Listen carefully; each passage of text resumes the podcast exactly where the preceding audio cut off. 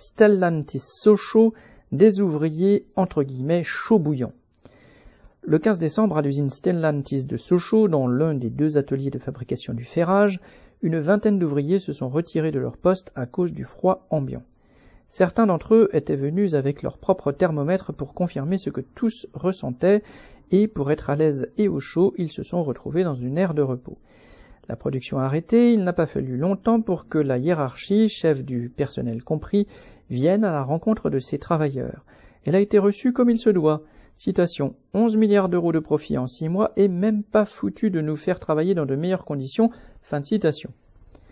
Cette forme d'action a été efficace puisque le chauffage a été tout de suite augmenté et qu'en quatrième vitesse des canons d'air chaud ont été mis en fonction. La maîtrise, qui d'ordinaire rechigne à distribuer des vestes chaudes, a ouvert les armoires qui en étaient bondées et a fait la distribution. Enfin, d'une voix hésitante, un membre de la direction a demandé, citation, Alors, euh, vous reprenez le travail? Fin de citation.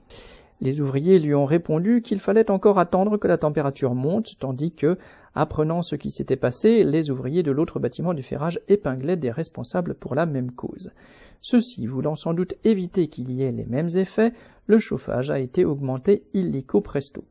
Trois quarts d'heure plus tard, la température des ateliers avait pris quelques degrés de plus et les ouvriers pouvaient être satisfaits d'avoir obligé le patron à en rabattre sur ses économies mesquines à leurs dépens.